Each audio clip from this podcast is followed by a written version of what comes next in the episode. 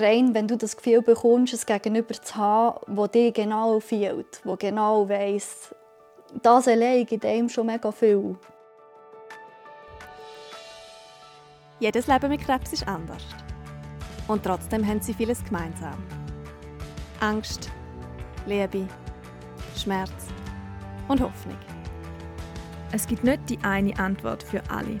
Aber vielleicht findest du in diesem Podcast eine für dich. Ich bin Nadine. Und ich bin Sandra. Und das ist der Podcast Leben mit Krebs.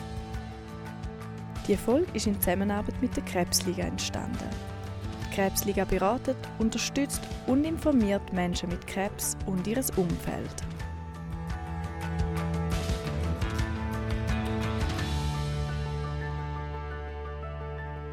Im Leben mit Krebs sind auch die Angehörigen, also Partner und Kind, aber auch Freunde, Nachbarn, ja das ganze Umfeld sehr stark betroffen.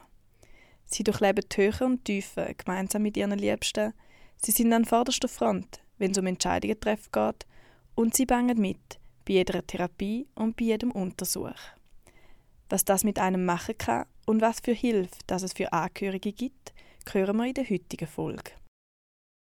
Und das ist so ein das Dilemma, das ich mir hatte oder das ich auch jetzt immer noch habe. Weil man auf einer Seite eben ist es einfach mega brutal und du hast so eine Wut in dir auf die Welt und überhaupt. Und natürlich eine mega Trauer. Und auf der anderen Seite ja, ist es eigentlich so schön, was, was du jetzt noch geschenkt bekommen hast eigentlich. Das ist Miriam.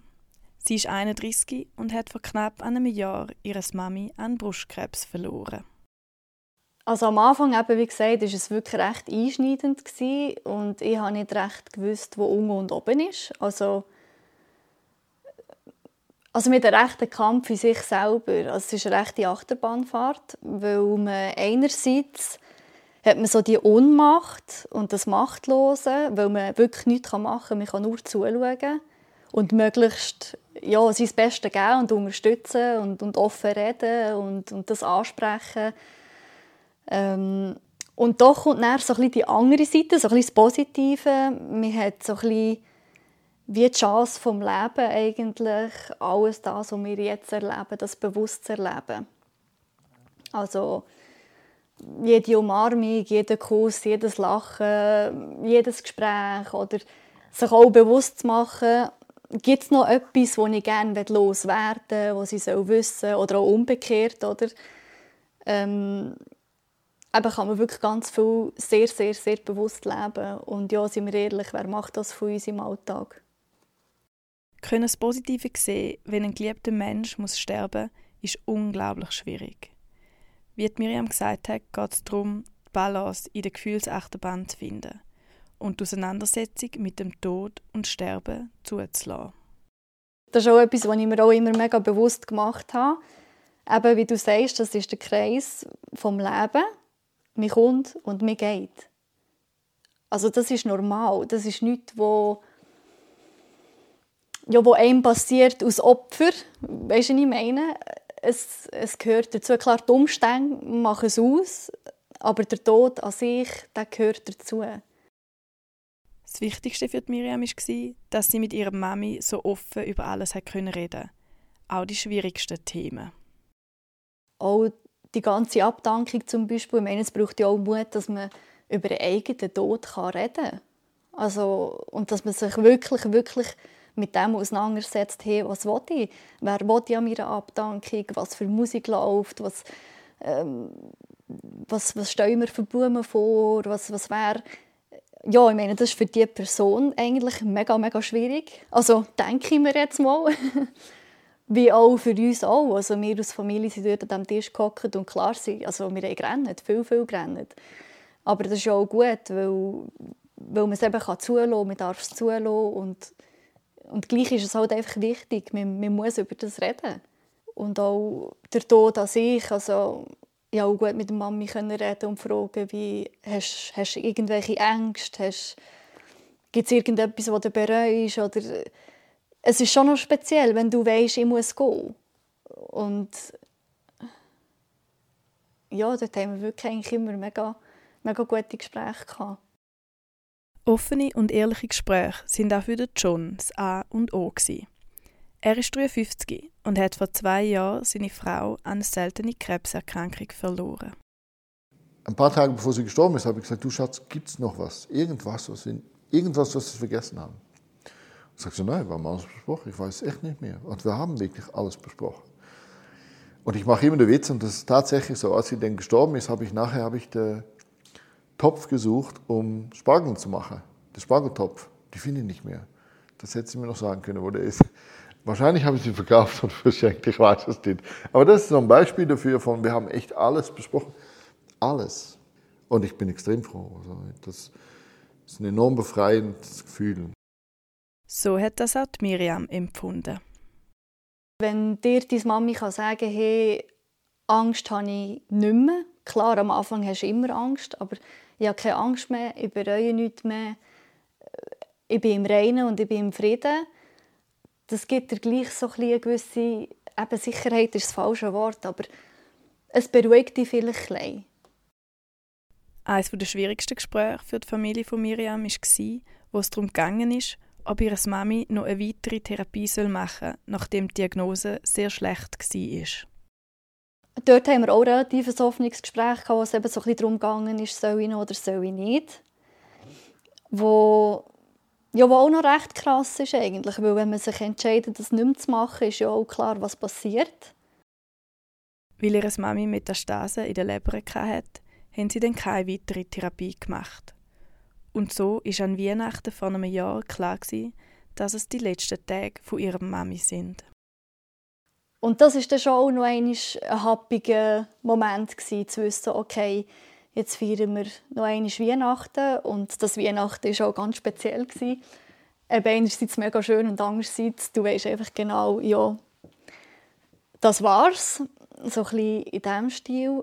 Ähm, und auch mit dem klarzukommen, zu wissen, Jetzt ist es definitiv.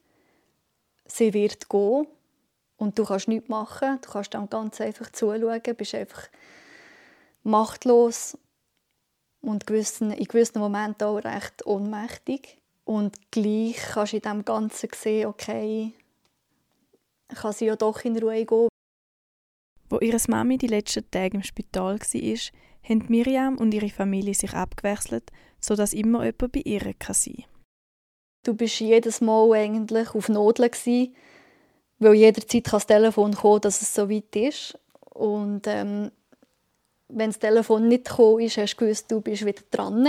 Du gehst wieder ins Spital. Also eigentlich so eine Woche lang in diesem Spital auf und jedes Mal zu sehen, wie es einfach bergab geht. Also ich meine, so eine, der Körper der verändert sich ja auch recht. Und wenn die Leber ein Befall ist, tust du eigentlich die Körper selber auch vergiften also er nimmt auch dementsprechend eine Farbe an. Und das ist schon noch, schon happig. Die letzten Tage haben Miriam und ihre Familie als Limit gebracht. Es hat gegen Schluss hat's Momente gegeben, auch Gespräche unter meinen Brüdern, wo man so plötzlich eben man läuft so ein bisschen auf den Felgen, man geht alltag in das Spital, man sieht alltag die Veränderung und eben, wir kennen unsere Mami und sie war wirklich eine mega Powerfrau und wenn du dann siehst, wie, wie so ein Mensch dann eigentlich so ein bisschen vor sich her sieht, ähm, eben, ist das recht happig und dann kommt so manchmal so ein bisschen der Gedanke auf, ja, es wäre Zeit, oder? Ähm, es wäre schön für sie, wenn sie gehen kann. Und für uns eigentlich auch, weil sie ja mega, eben, wir sind alle wirklich auf den Felgen gelaufen.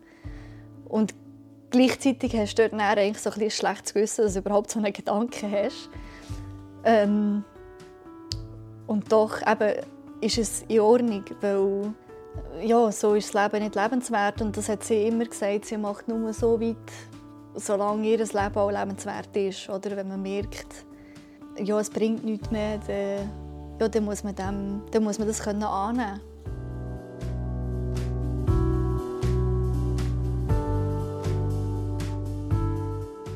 Für die Angehörigen ist diese Zeit unglaublich anstrengend und emotional belastend. Beim John hat das tiefe Spuren hinterlassen. Also, man sieht mich im Podcast nicht, aber ich sehe ein bisschen anders aus als vor anderthalb Jahren, als sie gestorben ist. Ich bin schlanker geworden, massiv. Und ähm, ich, es, mein, meine Ausstrahlung lebt wieder. Es ist wichtig, dass die Angehörigen bei ganzer Fürsorge für ihre Liebsten nicht vergessen, zu sich selber zu schauen. Der John hat das in dem Moment nicht können. Ich weiß noch, dass ein paar Wochen vor ihrem Tod haben Leute zu mir gesagt, brauchst du was? Können wir, dich, können wir was für dich tun? Und da habe ich gesagt, nein, nein, ich brauche gar nichts. Ja, aber du musst doch auch dich erholen und so weiter. Ich ich laufe so lange weiter, bis sie lebt und wenn sie gestorben ist, setze ich mich hin und dann gucke ich mal, wenn ich wieder aufstehe. Das ist so meine Idee gewesen. Etwas, was beiden geholfen hat, ist der Austausch mit anderen, die ähnliche Erfahrungen gemacht haben. Ich habe das auch oft gemerkt, wenn ich mit meinem Partner geredet habe oder mit einer engen Kollegin, wo wirklich, also mein Partner hat auch früher den Papi verloren und meine Kollegin hat auch äh, den Papi und die Schwester verloren, auch durch Krebs. Ähm, also sie wissen genau, was es heisst, jemanden zu verlieren. Und jetzt die Kollegin weiß halt noch gerade ein besser, wie es ist, wenn es, wenn es gerade ums Thema Krebs geht. Und ja, ich kann das nicht so gut erklären, aber, aber man muss dann aber gar nicht viel sagen, weil die Leute spüren dich und du spürst sie. Und da lenkt manchmal ein Blick oder einfach eine Umarmung oder einfach loszulassen und einfach nur rennen oder auch mal verrückt sein, keine Ahnung. Auch der John hat diese Erfahrung gemacht. Und sie ist ein bisschen jünger als ich bin und hat ihren Mann verloren, auch einen Krebs. Und dann stehst du in Beiz, dann ist es laut, Musik, äh, und steht da und plaudert ein bisschen und trotzdem merkst du, ich kenne die Frau nicht und trotzdem kennen wir uns. Das ist echt anders. Einfach. Ich kann es nicht erklären. Wahrscheinlich hat sie es ganz anders verarbeitet. Sie hat kleine Kinder, sie hat wahrscheinlich die Trauer ganz anders verarbeitet als ich. Und trotzdem verbindet uns was. Das Verständnis mit Leuten, die das Gleiche haben müssen durchmachen mussten, ist auf einem anderen Level. Durch das sind Gespräche untereinander extrem viel wert. Ich glaube, dass jede Form von Austausch über das, was man erlebt hat, äh, wenn es um Trauverarbeitung geht, äh, gut tut. Sich mitteilen, äh, in Austausch ziehen. Und ich denke oder ich vermute, dass es einfacher sein kann, wenn man das mit jemandem macht, die das Gleiche erlebt hat oder Ähnliches erlebt hat.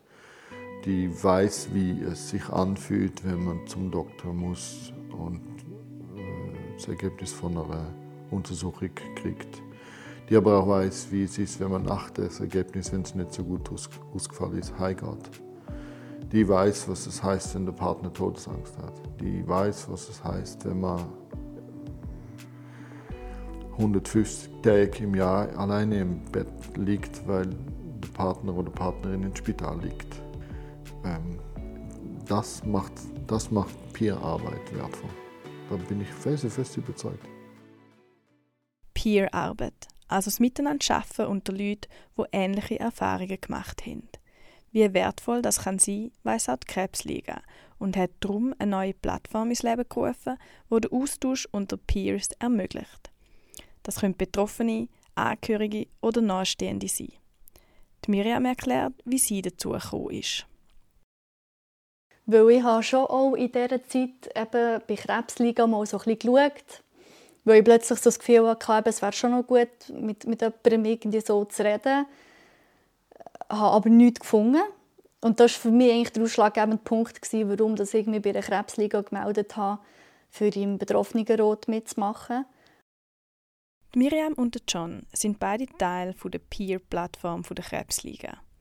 Sie stehen für andere Angehörige oder Nachstehende zur Verfügung, die gerne mit jemandem reden möchten, der das Gleiche erlebt hat. Ich glaube, mir persönlich ist nicht unbedingt darum gegangen, dass man mir irgendwelche Tipps geben kann oder so. Ich glaube, es geht schon eher einfach rein ums Gespräch.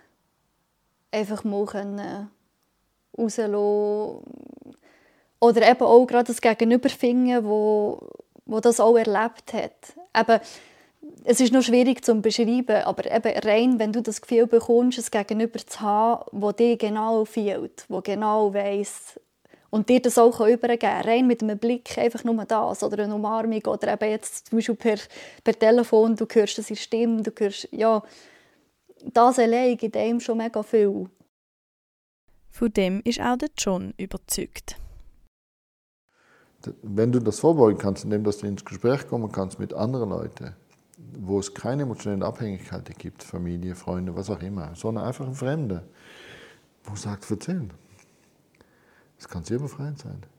Manchmal denkt man auch, das habe ich selber auch gehabt, dass ich so gedacht habe, jetzt muss ich, ich rede nur noch über sie mit Freunden oder Familie. Die haben irgendwann eine Schnauze voll. Das war nicht so, aber das war mein Gefühl. Wenn ich das aber mit jemandem mache, die Peer ist oder die für mich ein Peer wäre, dann will die das. Die, die will das hören, die will, dass ich darüber rede. Die Peers von der Plattform wollen für andere da sein. Und es sind alles Menschen, die das gut können. Ich hatte früher nichts mit Krebs zu tun und jetzt und den Rest meines Lebens viel. Und ich will zur Verfügung stehen. Und ich glaube, so in, in Bezug auf die Entwicklung von mir, mir, mir persönlich als Mensch, mein ganzes Leben, aber auch die letzten drei, vier, fünf Jahre jetzt, die, die Resilienz, die ich zu bieten habe und, und das Ausrichten von, von, von, vom Leben, das neue Ausrichten vom Leben, da kann ich anderen Leuten helfen. Da weiß ich sicher. Weil mein Leben ist komplett neu. Und ich habe das einfach irgendwann kapiert. Wenn du weiterleben willst, dann musst du ein neues Leben aufbauen.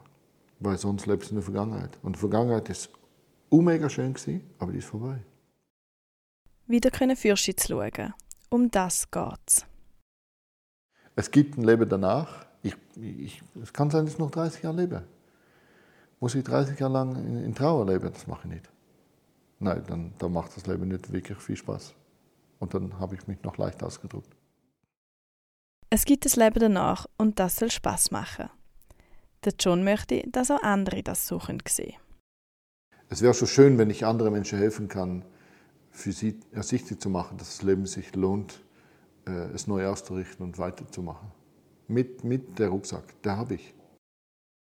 Der John hat noch einen Ratschlag, wo helfen kann, im neuen Leben können Fürsche zu schauen wenn es in der Situation ist, dass betreffende Personen noch am Leben sind, klär das miteinander. Besprich miteinander alles, was zu besprechen gibt. Getrau dir auch zu sagen, aber auch zu verlangen oder zu fragen, dass es okay ist, dass du weiterlebst. Auch Miriam hat für sich ein Fazit gezogen, das für andere kann hilfreich sein zu hören. Für mich war eigentlich das Wichtigste, das anzunehmen anzunehmen und akzeptieren. Und das tönt so einfach und tönt so, ja, wie willst du jetzt das annehmen? Aber das ist der Kern. Das ist die Kernaufgabe in dem Ganzen.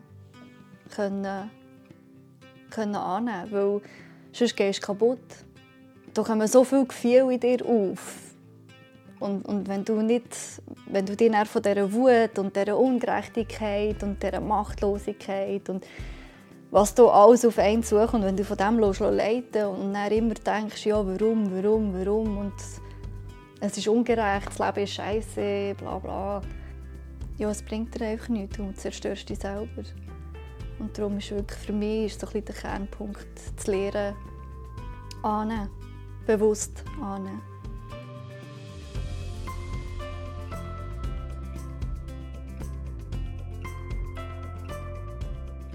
Den Verlust von einem geliebten Menschen können annehmen, ist ein schwieriger und langwieriger Prozess.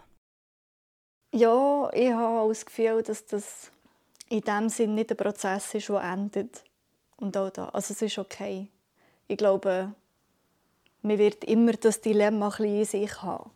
Aber gleich, eben, das Leben geht weiter. Ich gehe arbeiten, ich kann lachen, ich kann rausgehen. Ich habe meine Leute. Ja. Aber es ist ein Prozess, wo es wird immer leichter. Ich denke schon, dass es leichter wird, aber ich glaube nicht, dass der Prozess an sich irgendwann endet. Und zu dem ganzen Prozess gehört für Miriam nochmal etwas. Das Mami zu verlieren heisst einfach auch, ein Stück weit dich selber zu verlieren. Weil also ich habe das so in letzter auch gemerkt, eben früher, früher wenn es mir nicht gut gegangen ist oder ich mich mir irgendwie nicht wohl gefühlt habe oder wenn irgendetwas war, dann bin ich zum Mom. Und wir mussten nicht einmal gross darüber reden oder jetzt das thematisieren. Rein ihre Anwesenheit hat mir so viel gegeben. So viel Sicherheit, Geborgenheit. Man hat gewusst, woher man kommt und es ist alles gut, es kommt alles gut. Das ist einfach etwas, was dir das Mami geben kann. Das gibt dir kein Mensch sonst. Kennen. Und wenn deine Mami geht, dann verlierst du das für immer. Und dann ist vielleicht auch ein der Prozess, auch ein bisschen zu lernen, dir das Gefühl selber zu geben. Der Weg, um das alles zu verarbeiten, mag lang sein. Aber dank den Menschen im Umfeld und den Peers der Krebsliga muss man zumindest nicht allein gehen dass sich sicher niemand, äh, der sich dafür hat, also es braucht ja sicher auch Mut, sich dort zu melden, aber wenn sich jemand meldet, ähm, also dass sich die Person nicht allein fühlt und weiß, dass es noch ganz, ganz viele andere Leute gibt, die, die das auch erlebt haben oder vielleicht auch gerade erleben oder vielleicht wieder erleben. Zum Schluss gibt uns der John noch das wichtigste Fazit aus der Folge mit auf den Weg. Wenn man bereit ist, das zu akzeptieren, dass man mit neues Leben auch wieder glücklich werden kann, dann muss man das unbedingt probieren. In der nächsten Folge dreht sich alles um organisatorische, rechtliche und finanzielle Fragen. Wir sind bei zwei regionalen Krebsligen zu Besuch und haben für euch herausgefunden, was die wichtigsten administrativen Punkte sind, wo jede und jede von euch abhaken sollte.